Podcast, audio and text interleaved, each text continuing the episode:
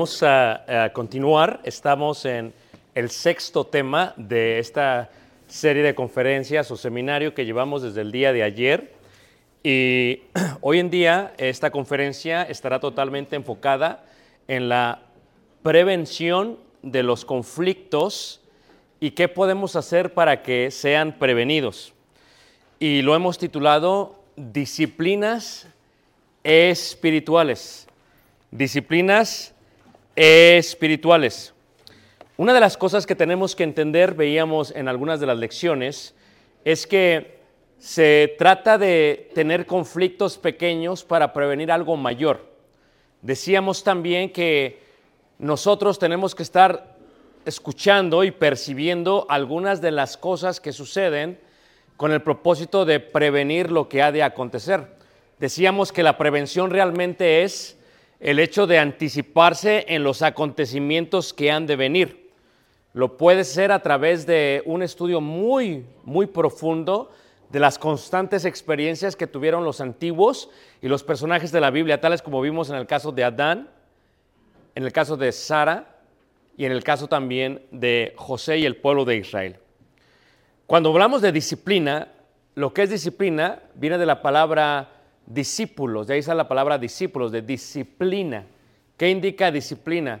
Es la continua práctica de algo, de alguna actividad, de alguna adoración o de algún hábito con el propósito de hacerse diestros o maestros o expertos en la materia. La disciplina tiene el propósito de llevarnos a prevenir los problemas porque vemos que vienen y cuando llegan tienen el propósito de poderlo resolver a la brevedad, a la brevedad. Como predicadores, los ministros o predicadores jóvenes me preguntan, ¿cuál es el consejo que nos puedes dar? Y les digo siempre, cuando hay un problema en la congregación, trata de resolverlo a la brevedad. El tiempo minimiza el problema, porque realmente es como un cáncer. Si lo agarras en la, en la etapa 4 es muy difícil, pero si lo agarras en la etapa 2, puedes hacer algo al respecto todavía. Y así es realmente los problemas. Los conflictos hay pequeños y hay grandes. Y las disciplinas espirituales empiezan por la parte de adentro y hablábamos de la conexión intrínseca entre afuera y adentro. Cuando nos disciplinamos en la parte interna, también nos disciplinamos en la parte, en la parte externa. Por eso le llamamos disciplinas espirituales. Lo primero que tenemos que ver es el constante hábito de parte del Señor Jesús en cuanto a la oración. Jesús constantemente oraba. Dice que cuando había y se agolpaba la gente, Jesús se apartaba y qué? Y oraba. En el Evangelio de Juan capítulo 17 observamos este hábito, esta disciplina que procura enseñar a los discípulos. Los discípulos solamente preguntaron algo que querían aprender de parte de Jesús. Y le dijeron, enséñanos a orar. ¿Cómo? Tal y como lo ha hecho Juan con sus discípulos. Y en Juan 17, cuando están en el Getsemaní, Jesucristo hace la oración e invita a los discípulos y les dice, ¿verdad? A ellos, orad y velad. Porque la carne es que débil, o sea, lo de afuera es débil, pero el espíritu está qué? Dispuesto. Y en Juan capítulo 17, versículo 1 dice, estas cosas habló Jesús y levantando los ojos al cielo dijo, Padre, la hora ha llegado. Juan 17.1, glorifica a tu Hijo para que también tu Hijo te glorifique a ti. Y podemos observar la oración de Jesús con el Padre en todo el capítulo 17. Esto era un hábito de Jesús. Jesús oraba, pero no solamente Jesús oraba, se conectaba con la parte del ayuno. En Mateo capítulo 4 podemos ver que antes de iniciar su ministerio, Jesucristo decidió orar y también decidió qué? Ayunar. El ayuno es una de las prácticas y disciplinas espirituales que la iglesia primitiva hacía imitando a Jesús, porque Jesús lo hacía. No es algo denominacional, es algo bíblico. Y hay varios tipos de ayuno que podemos ver en la Biblia. Jesús cuando comienza su ministerio en Mateo 4, versículo 1 dice así, entonces Jesús fue llevado por el Espíritu al desierto para ser tentado por el diablo y después de haber ayunado 40 días y 40 qué? Noches. ¿Qué es lo que hace el ayuno y esta disciplina del ayuno? El cuerpo es insaciable, la carne pide más. El cuerpo es difícil de controlar. Si tú estás acostumbrado a tomar café todas las mañanas, resulta que si te levantas y no tomas café hasta te duele la cabeza. Muchos dicen, no puedo funcionar. Otros, que tomamos postre después de la comida, decimos, si no comemos un postre, como que no me supo bien la comida. Son ciertos hábitos. El cuerpo es insaciable, quiere más, quiere más y quiere más. Y el ayuno es una práctica que tiene que ver con lo de afuera y no con lo de adentro. Primero, no es un mandamiento de Dios. Dios no manda que ayunemos, pero sí es una práctica o disciplina que Jesús dijo, ahora pasa esto, pero cuando yo ya no esté, entonces vas a ayunar. ¿Por qué ayunó Jesús? ¿Por qué ayunó con el cuerpo? Porque hay varios tipos, ah, tipos de ayuno. Lo mismo lo puedes ver en la iglesia primitiva. En Hechos capítulo 13 observas cómo la iglesia primitiva también tenía el hábito y la disciplina del ayuno. En Hechos capítulo 13, cuando se van a enviar a los evangelistas a la, misión, a la primera misión espiritual cristiana, dice Hechos 13, versículo 1, había entonces en la iglesia que estaba en Antioquía profetas y maestros, Bernabé, Simón, el que se llamaba Niger, Lucio de Sirene, dice Manaén, el que se había criado junto con Herodes el tetra- tetrarca, y Saulo, ministrando estos al Señor, ahí está, y ayunando. ¿Por qué van a ayunar? Porque el ayuno lo que hace es que el ayuno te ayuda a controlar tu cuerpo físico, a dominar tu cuerpo físico. Hay varios tipos de ayuno. Está, por ejemplo, el ayuno, el ayuno completo, general, entero, donde no se toma ni se bebe. Pero luego hay un ayu- un ayuno que es selectivo. En el caso de ser selectivo, lo podemos ver, por ejemplo, en el profeta Daniel. que se abstenía de ciertos tipos de alimentos. Y lo podemos ver también en otros. Pero también el ayuno, como tiene que ver con el cuerpo, solamente se trata de los alimentos que uno ingiere. El ayuno puede ser aún con respecto a otra actividad que el cuerpo quiere y anhela. Por ejemplo, la intimidad física. Dice la escritura, por ejemplo, en la primera carta de Corintios, en el capítulo 7, dice ahí en el versículo, capítulo 7, en el verso 5, cuando habla de la intimidad física, del coito entre el hombre y la mujer, del amor entre el hombre y la mujer, dice 7.5, no os neguéis el uno al otro a no ser por algún tiempo de mutuo consentimiento. La palabra ayuno significa abstenerse y no necesariamente de alimentos. Aquí la abstención es de la intimidad física. ¿Y para qué lo iban a hacer? Por mutuo consentimiento, dice, para ocuparos sosegadamente a qué? A la oración. O sea, ¿quieres prevenir conflictos? Ora. Ora. Ora. Dijo Jesús cuando regresaron aquellos, no pudimos sacar este tipo de demonios. Dice, es que este género solamente sale con oración y qué? Y ayuno. O sea, ¿qué es lo que hace el ayuno? El ayuno domina la parte física, lo de afuera.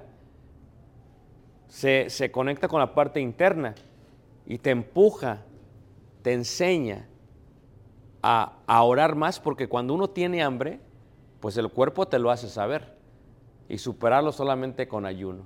Pero imagínate que de pronto un hombre fuese tan espiritual que dijera, no vamos a tener intimidad y me voy a fortalecer con la oración.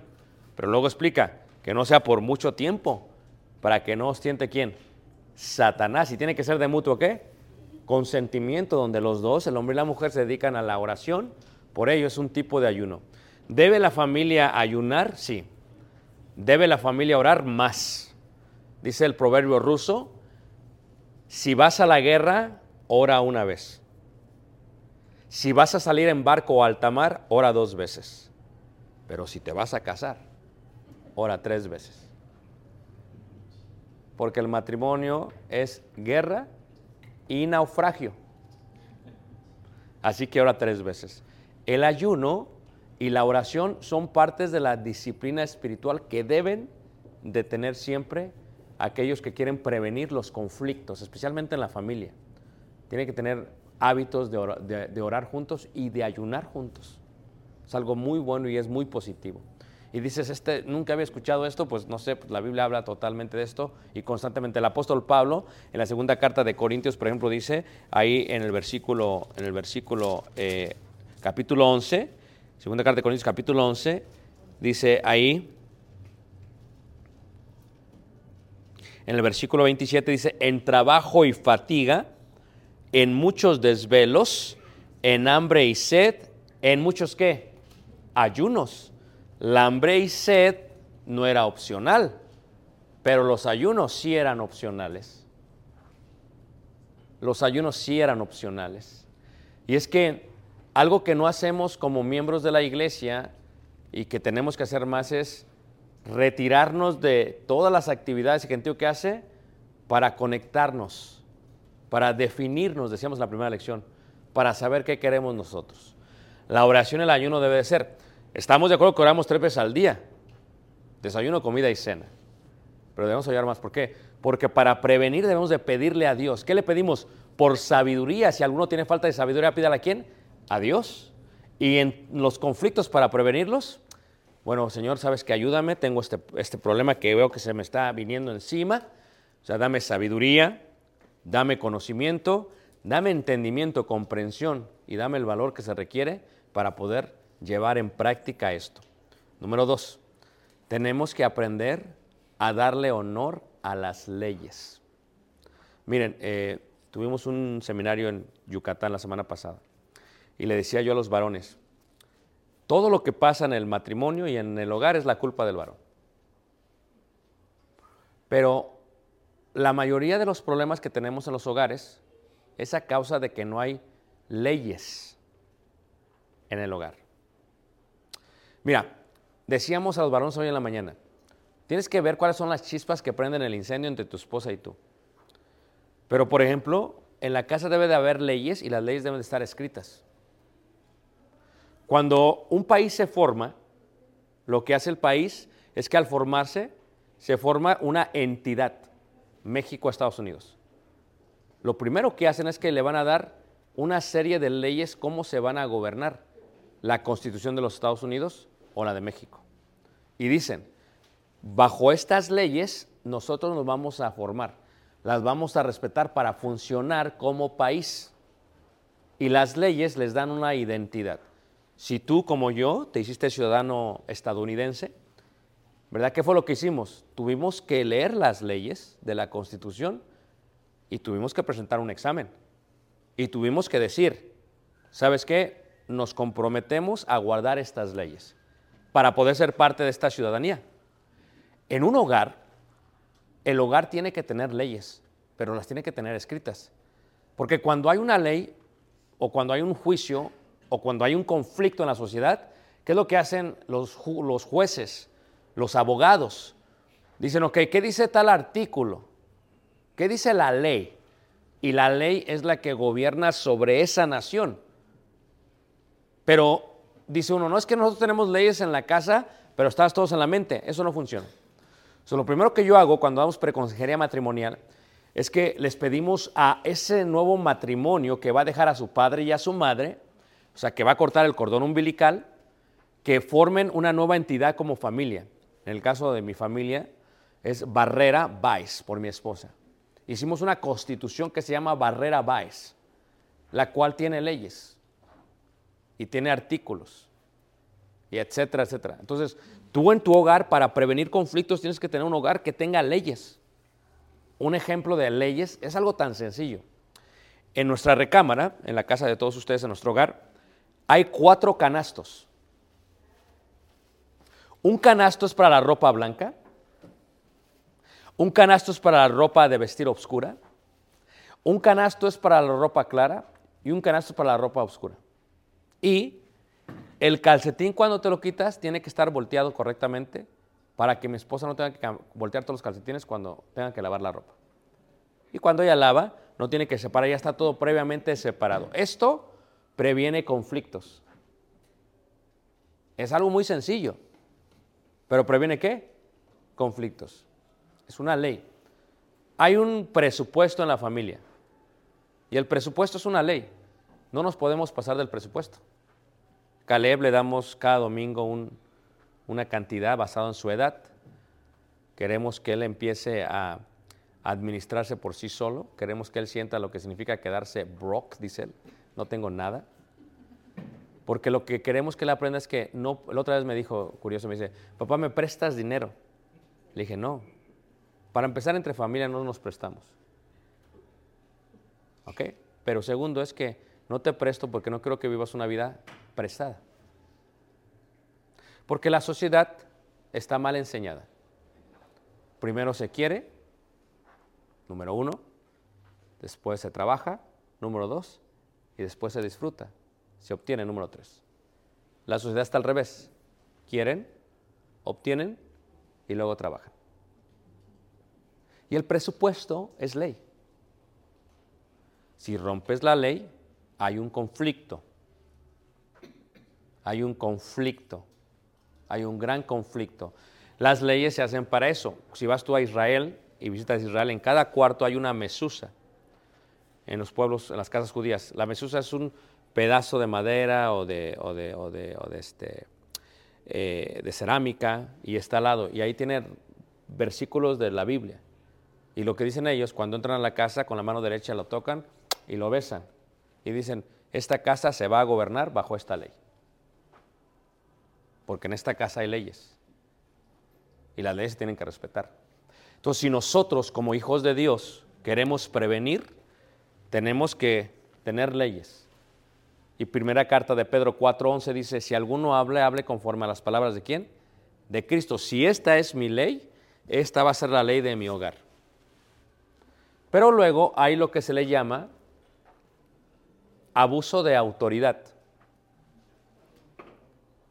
Si se coloca una ley en un país es para que todos, aún los gobernantes, se sujeten a la ley. ¿Tantos de acuerdo?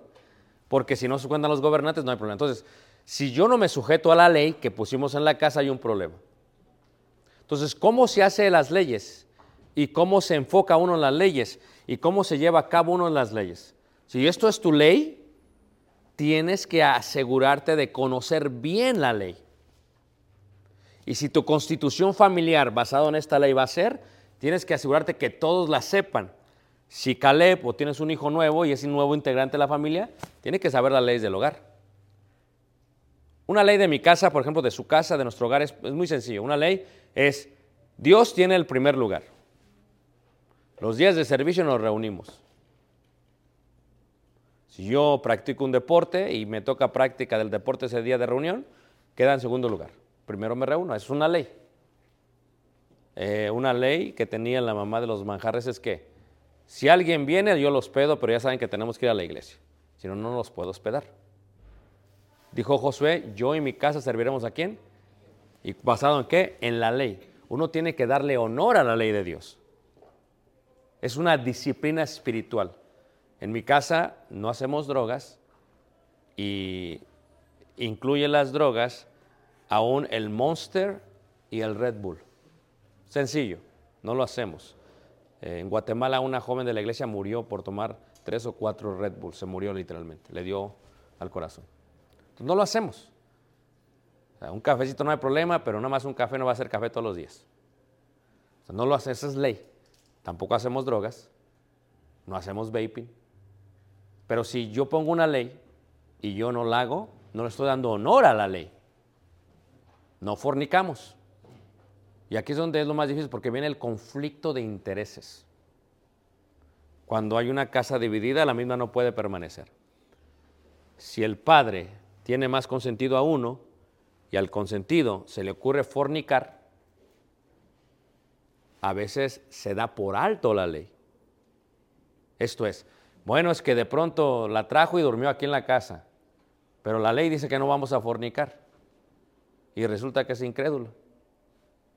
Entonces, o te sujetas a la ley, das honor a la ley, o vas a ser un alcahuete en tu hogar. Donde dices, tenemos leyes, pero no las vamos a respetar. Pero si no respetas la ley, es un efecto dominó y es un efecto avalancha. Un poco de levadura leuda toda la masa. Si tienes varios hijos y el primero rompe la ley y no le dices nada porque es el preferido, vete preparando para que todos hagan lo mismo. Entonces, ¿cuál es la disciplina? La disciplina es, yo tengo que darme el tiempo de estudiar las leyes, de estudiar las leyes y de entender las leyes y de que como familia comprendamos las leyes, porque el conocimiento va a invitar a mi voluntad. Si yo lo entiendo adentro, si recuerda el hermano Lucio, estuvimos en Galilea. Fuimos a comer eh, el pez de San Pedro, le llaman. Lo fríen y lo ponen así con todo y los ojos, las escamas y todo frío. No, las escamas no se las quitan. Toda la piel y todo. Entonces, ¿qué es lo hermoso de comer pescado? Aquí en Estados Unidos la gente no sabe comer mariscos. Repito, no sabemos comer ni mariscos ni sabemos tomar café. Dices, hermano, está siendo muy duro. Te lo explico. Para la gente un marisco es un camarón rosita, ya sin ni siquiera lo que lo protege. Se lo das con los ojos, se asustan. En todo el mundo, si tú vas a Europa, Grecia, Francia, a todos, te dan todo y las antenotas para que me entiendas del camarón. Y te dan el pescado tanto. ¿Qué quieres hacer con el pescado? Aquí te lo dan ya fileteado, porque a la gente no le gusta batallar. Y allá te lo dan así y tienes que ¿qué? tener cuidado de las espinas. Esa palabra se utiliza para la palabra griega escudriñar. Escudriñar es realmente buscar entre las espinas. Sacas lo que te puede afectar y lo demás te lo comes. Escudriñar las escrituras, porque os parece que ahí se encuentra la vida ¿qué? eterna. Y entonces, ¿qué es lo que haces? Sacas lo malo, dejas lo bueno y te lo comes. Estudiar las leyes de Dios son importantes para nuestra vida es una disciplina que hacemos. Dice la persona, es que ¿cómo sabe la persona? ¿Cómo sabe el hermano o la hermana mucho? Porque estudió. Porque estudió. No es como que recibió un download y ya recibió toda la Biblia en la mente. No. Luego dice la persona, no es que yo no tengo la capacidad, no es que lo que no quieres es no quieres batallar. ¿Cuánta gente está en Estados Unidos por muchos años y simplemente no quieren aprender a hablar inglés? Dicen, es que no se me pega, no, es que no quieres. No, es que ya estoy viejo, no, no, es que no quieres. ¿Sabes que el problema de Alzheimer y los problemas de la mente tienen que ver por qué la gente mayor batalla con su mente? Está comprobado científicamente que es porque dejan de ejercitar su mente después de los 40 años, porque no quieren batallar. ¿Ok? Entonces, ¿qué es lo que pasa? El cerebro es realmente un músculo que tiene que ejercitarse. ¿Qué es lo que pasa? Si la persona se sienta ahí en su lazy boy, se siente su reclinable, y solo lo va, va a ver la tele, la tele 3, 4, 5 horas, no va a ejercitar su mente. Nomás está así. ah. Está la hermana mayor de 70 años y está haciendo su teléfono, mira.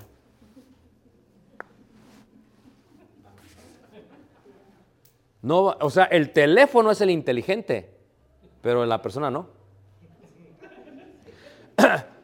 Le decía eh, la tía al niño, dame el teléfono de tu tía y el niño se lo sabía de memoria. Ahora le dice la tía al niño, dame el teléfono, y dice, ¿dónde está el celular? Porque ahí está. Entonces, el inteligente es esto. Y en la ley de Dios no nos gusta batallar. Porque tú ves la Biblia, dices, no, hermano, está complicadísimo, hermano. Pero si tú estudias con el propósito de aprender para aplicar, y si tu familia estudia con ese propósito, normalmente esta disciplina va a ayudarles a prevenir muchos problemas. Porque como la vida es cíclica, todo se vuelve a repetir, yo les diré algo. Si Dios te dice, ve a predicar a Nínive, ¿vas o no vas, hermanos? Vas. Porque si te vas en sentido contrario, ya sabes qué va a pasar. El pez grande te va a regresar y te va a escupir. ¿Estamos todos de acuerdo, hermanos? O sea, ya te la sabes toda. O sea, ¿qué dice la Biblia? ¿Vas a estar de ocioso en la terraza en la tarde cuando deberías estar peleando enfrente del ejército? No, porque va a salir Betsabé. Porque no hay nada nuevo debajo de qué? Del sol. Del sol. No hay nada nuevo debajo del sol. ¿Qué te dice la Biblia? Si tu esposo tiene una, un banquete y te dice, ven, amada Basti, quiero presentarte aquí con todos, y se te ocurre no ir, ya sabes lo que te va a pasar. O sea, la Biblia se repite y el estudio de la Biblia lo que te ayuda es que a realmente darle honor a las leyes que te van a ayudar a prevenir conflictos, a prevenir conflictos. ¿Qué te dice la Biblia? Te está yendo bien. Yo le dije a los hermanos, fíjate cómo es este país cuando fue la pandemia. De pronto, sin pedirlo, nomás de pronto eh, eh, el presidente, empezamos con Trump, ahí te va tu, tu, dice tu bonus para estimularte. Órale, 1200. ¿O no es cierto? Levante la mano, ¿quién lo recibió? A ver. Hasta arriba, no les dé vergüenza. No pregunté si ya no lo tienen, nada más dije si lo recibieron. Ahora, pero los que tenían por hijo les daban. Y en la iglesia en la cual yo sirvo hay, muchos que son muy fru- fructíferos. Uno va a tener cinco apenas, otro tiene cuatro, otro tiene tres, tres, tres, dos, dos. Son un montón, hermanos, pero gloria a Dios por ello. Amén. Porque es triste cuando la iglesia no tiene niños. Entonces, ¿qué es lo que pasa? ¿Cuántos recibieron? Calculé, muchos recibieron entre 10 mil y 20 mil dólares en dos años. Pero pregúntales, ¿cuánto tienen? Y la vaca flaca, hermanos, no le echen la culpa a Biden. La vaca flaca se vino con todo, porque ahora, ¿por qué es la inflación? Por todos esos chequecitos para estimularte. O sea, tiene que salir de un lado. ¿Qué hiciste si fuiste sabio? Ah, estudié yo la historia de José y todos estos cheques que no esperaba recibir, los voy a poner en graneros. Para cuando se venga el interés que sube y cuando se venga esta tasa y cuando se venga la recesión, empiezo qué? A sacar. Porque el estudio te ayuda a prevenir conflictos si lo aplicas correctamente, ¿qué? En tu vida. Así es el estudio de la Biblia. Pero el estudio de la Biblia cuesta. Todos los días tienes que estudiar. Yo, yo le llamo la regla de los 45 minutos. 15 minutos horas. 15 minutos estudias. Y 15 minutos haces algo para engrandecer el reino de Dios. Todos los días. Estudiar, estudiar. Hermanos, en el caso de nosotros que nos dedicamos al ministerio, hablamos con algunos hermanos que predican, no es opcional. No es como, a ver, a ver, hoy me siento bien para estudiar. Nosotros nos metemos a estudiar, hermanos, porque no hay opción. O sea, yo tengo que dar una clase mañana. tengo que dar- Entonces tú tienes que estar estudiando constantemente. Pero no es el estudio lo que te ayuda a prevenir los conflictos, sino la obediencia al estudio. O sea, a Dios no le importa cuánto sabes de la Biblia, sino cuánto practicas de la Biblia. Por muy pequeño que sea, si lo practicas, vas a prevenir un qué? Un conflicto. Y es una disciplina que tienes que hacer. Toda la vida vas a estudiar. Dicen los hermanos, está dando una clase para los predicadores. Y luego me dice un hermano, le digo, ¿qué pasó? Dice, hermano, pero es que a mí no me gusta estudiar. Le digo, hermano, pues es que estás en la profesión equivocada. ¿Pero por qué? Porque tienes que estudiar. Porque tienes que estudiar. Le digo, mira tú, ¿cómo es la gente? Que llegues tú a tu casa y que te diga tu mujer, te hice de preparar una sopa deliciosa. Y te acercas a la mesa y es una sopa maruchan. No, no, no. Fíjate qué es la diferencia. No es bonito, le digo yo a las hermanas, cuando viene la gallina corriendo y va a pasar por tus pies y tu mujer, como karate, la agarra del cuello y,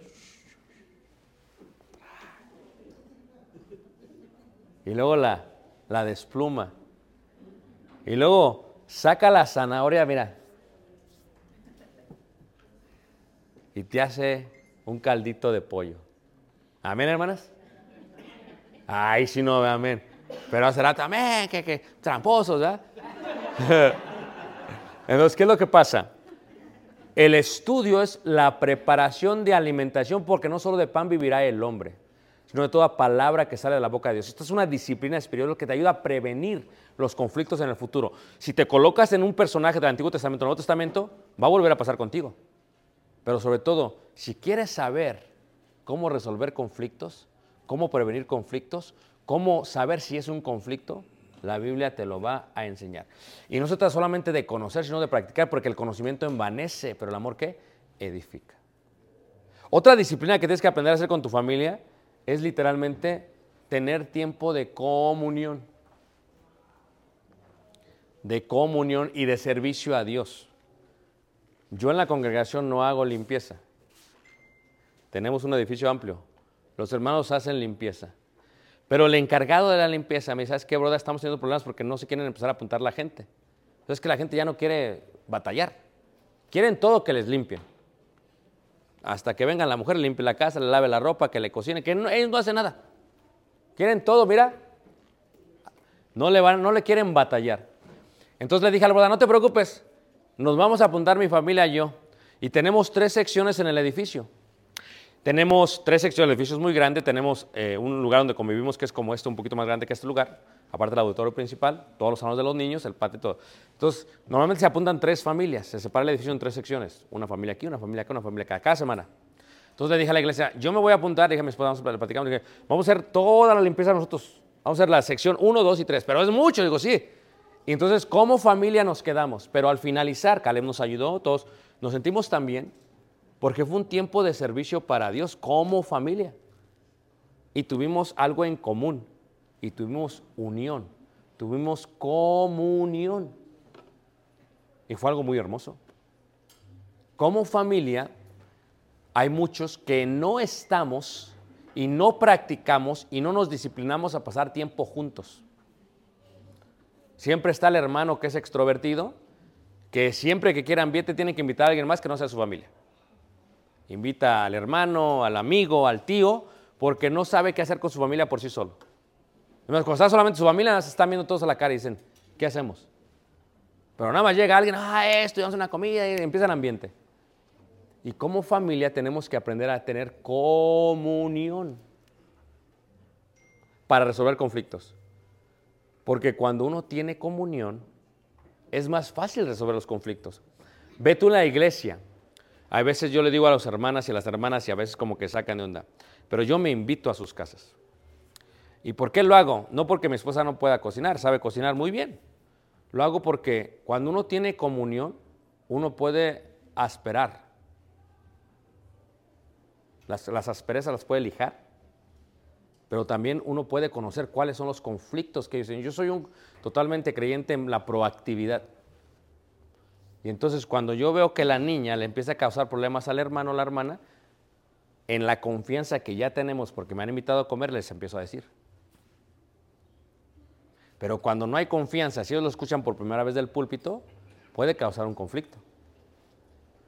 ¿Qué hizo Jesús? Jesús vivía con los discípulos, dormía en las casas de ellos, comía con los pecadores, para que cuando Jesús les dijese lo que era, ellos lo podían recibir mejor.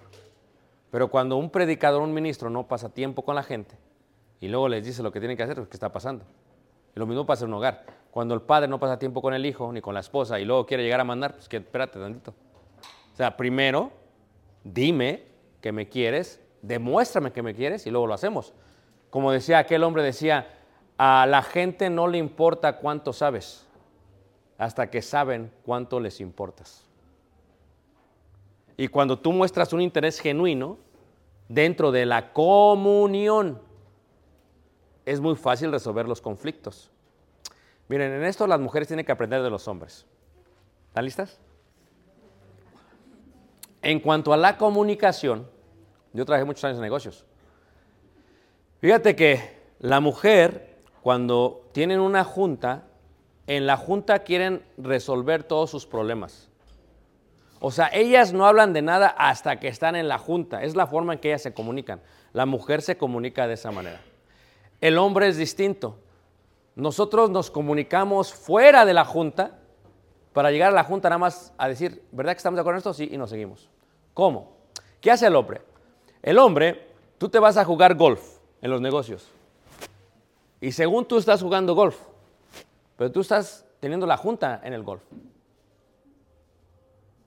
O sea, tú te vas a comer y estás teniendo la junta en el comer. Y luego haces la junta en una forma oficial para simplemente hablar de lo que ya hablaste y acordarte lo que ya acordaste. Y esta forma de comunicación es distinta porque tiene que ver con la comunión, como el tener cosas en común. La mujer espera una junta para comunicarse. Si las mujeres tienen una pequeña junta para hacer algo, la junta dura 3, 4, 5, 6 horas. ¿O no es cierto? Porque ellas no van a salir de ese lugar hasta que acaben. Y el hombre nada más llega, y cuando hay hombres y mujeres llegan, ya platicamos, amén, amén, gloria a Dios, vámonos, ya acabamos. Y la mujer quiere ser más detallista. Como en una familia hay hombre y mujer, tendrás que fusionar las dos cosas. Tendrás que tener comunión con tu cónyuge, comunión con tu cónyuge, platicar con tu cónyuge, hablar con tu cónyuge, salir con tu cónyuge, invitar a tu cónyuge, invitarla a comer a tu cónyuge. Tienes que hacer esto. A Talia le encantan mucho los vegos, ¿no? Y entonces eh, un día eh, llegué yo de predicar con de Guatemala, donde llegué a predicar, y algunos tenían feriado, eh, estaban libre, y dije, pues vamos a comer un beco el tuyo. Y fuimos y íbamos platicando todo, porque esa parte de la comunión es importante. Es una disciplina que debes de hacer. Dios con el pueblo de Israel le dio siete fiestas ceremoniales para que el pueblo de Israel se juntara en Jerusalén y tuvieran comunión. El propósito de la comunión es, se van a juntar todos en mi pueblo, en la ciudad de Jerusalén, para que tengan comunión. Porque se sabe que cuando uno convive, cuando uno tiene comunión, uno puede resolver mejor los conflictos. Porque hay una relación. Pero cuando no hay una relación, no se puede. Así que la próxima vez que tengas la oportunidad, invita a tu predicador. Y paga también tú, no, pues échenos la mano. O sea, invita a tu predicador para qué? Invita a tu predicador, platica con él, dile lo que estás en acuerdo, en desacuerdo, porque ¿quién? Yo le digo a los hermanos, fíjate, tú no me invitas. Luego, según tú, tienes todo bajo control. Ya lo puedes controlar a los hijos y ya me quieres invitar cuando ya todo, todo descompuesto. Eso no es prevenir conflictos. Significa que antes de que las cosas pasen, porque las cosas van a pasar, te vas preparando. Entonces, ¿cuál es la habilidad del pastor? El pastor tiene la habilidad de estar más alto que las ovejas. Las ovejas tienen lana, las cabras tienen cuernos y los carneros también. Pero el pastor se levanta y ve más allá. ¿Y qué es lo que hace el pastor? Tiene la capacidad de prevenir el conflicto antes de que éste pase. Entonces, yo le decía a los hermanos, miren, fíjense cómo fue lo de la pandemia. Muchas iglesias no estaban preparadas para la pandemia. Les cayó como en golpe. Yo estaba viajando en Monterrey predicando y cuando regresaba a Estados Unidos de Monterrey, la persona que revisa el pasaporte me dice, eh, su pasaporte, le enseñé el pasaporte estadounidense, me dice, ok, muy bien, ¿me permite ver su pasaporte mexicano? ¿Por qué? Si usted es mexicano, digo, sí, pero ¿por qué lo quieres ver? Es que queremos, tenemos que revisar para ver si no ha sido a China. Mes de febrero antes de la pandemia. Yo cuando vi eso dije, va a haber un problemón. El país va a entrar en un problema porque esto de la pandemia no era si iba a llegar. Iba a llegar, la idea es cuándo. ¿Cómo se previene el conflicto? Y fíjate cómo las iglesias no estuvieron preparadas. Hubo peleas por si usamos o no cubrebocas. Hubo peleas porque, bueno, eh, no, vamos a transmitir, muchas iglesias tenían internet. ¿Te imaginas que hubiera pasado la pandemia hace 20 años? ¿Qué hubiera pasado con la iglesia? O sea, la prevención de conflictos se quita con la comunión. Y, salimos a hablar con los varones en la iglesia, ¿sabes qué? Platicamos y, oye, ¿sabes qué? Tenemos que, le dije a los, métele el mejor internet que haya ahorita, antes de que empiece la pandemia. Y vamos a transmitir. Y empezamos a hacer todo eso, hermanos. Porque se venía, hermanos. Y se vino o no se vino, hermanos. ¿Qué pasa con el país, hermanos? Muchas iglesias, o sea, no saben qué hacer, hermanos. O sea, los miembros se quedaron sin servicios. Es una realidad. Y como familia, ¿qué haces? Tienes que ver, tienes que tener la capacidad de levantarte, ver sobre los cuernos de los rebeldes, de las cabras y de las ovejas, y qué se viene. Y la única manera es convivir con ellos, dormir con ellos, vivir con ellos. O sea, la comunión lo que hace es que te facilita el problema. Pero si no tienes comunión, hay muchas iglesias que no conviven. O sea, nada más llegan a la iglesia, tienen el servicio y se van, no conviven, o sea, no saludan. Dice un hermano, platicaba con un hermano que era médico, dice, no, es que hermano, es que nosotros en la congregación de pronto acá llegábamos y luego los hermanos, una, dos, tres, seguían platicando, dos, cuatro horas, acabó el servicio, cinco horas, seguían platicando. Y luego fuimos al norte, no Estados Unidos, al norte del país de México, y llegamos y se acababa el servicio y mira, ¡psh! No había comunión. Y cuando no hay comunión hay más que problemas. Y como familia, una forma de comunión, de comunicarse, es cenar juntos, hablamos de esto, comer juntos y compartir las leyes juntos. Si yo no entiendo una ley, oye, oye papá, ¿por qué no hacemos esto? Explícamelo. Cuando hay comunión y hay tiempo, sabes que por esto no lo hacemos. Pero los hijos siempre saben cosas, pero ¿por qué yo no puedo hacer esto, papá? Mira, eh, tú ves cómo hay también cantinas, bares. Yo tampoco lo puedo hacer. Las tentaciones no solamente son la juventud, son toda la vida. ¿Están de acuerdo, hermanos? Y a uno de adulto va a tener sus problemas. Y cuando uno tiene comunión con los hijos, los hijos tienden a percibir mejor. Y si es una disciplina de comunión constante, los hijos te van a aceptar mejor el consejo y la reprensión. Y la reprensión. Por lo tanto, reiteramos una vez más, las disciplinas espirituales son de suma importancia. Y entre ellas encontramos la oración. Y añadan el ayuno, hermanos. Si tú nunca lo has practicado, empieza a practicar. Es hermoso. No es un mandamiento, no es un sacrificio. Es una disciplina espiritual que te ayuda a ti. Número dos, tienes que darle honor a la ley. Si no tienes en tu casa leyes, coloca leyes. Coloca leyes. Porque la mayoría de los problemas que hay en la familia son problemas pequeños. Son peque- pequeños que encienden una gran bomba. Que haya leyes. Una ley tan sencilla como, ¿sabes qué? A las nueve de la noche todos a dormir. Porque los niños no se quieren levantar el próximo día. ¿Por qué? Porque no duermen bien. Pero ¿por qué no duermen bien y tú estás batallando en la mañana? Porque es que no hay ley. Y si hay ley, tú no te sujetas. Si hay ley, tú no te sujetas. Entonces, cuando estableces leyes y les das honor, no hay problema. Y reiteramos, la comunión te va a ayudar muchísimo a que a la prevención total de los problemas. Esta comunión es muy importante. Como iglesia tenemos que convivir. Y los grupos distintos tienen que convivir. Nosotros tenemos un grupo de niños, tuvimos una salida de niños la semana pasada. La semana pasada también tuvieron una, un grupo, una comunión con los hermanos de la tercera edad, hablamos el, ayer, día de ayer, tercera edad, hermanos. Qué bonito que se juntan los de la tercera edad, les digo que salgo yo bien traumado. Porque dicen, no, que me duele esto, que me duele esto, que la pastilla, que no sé qué, que no me la tomé. Que... Y yo, ay, Señor, lo que se viene a mí. Tenemos un grupo de mujeres, tuvimos un retiro de varones, tenemos un grupo de adolescentes, de jóvenes, y tenemos que convivir.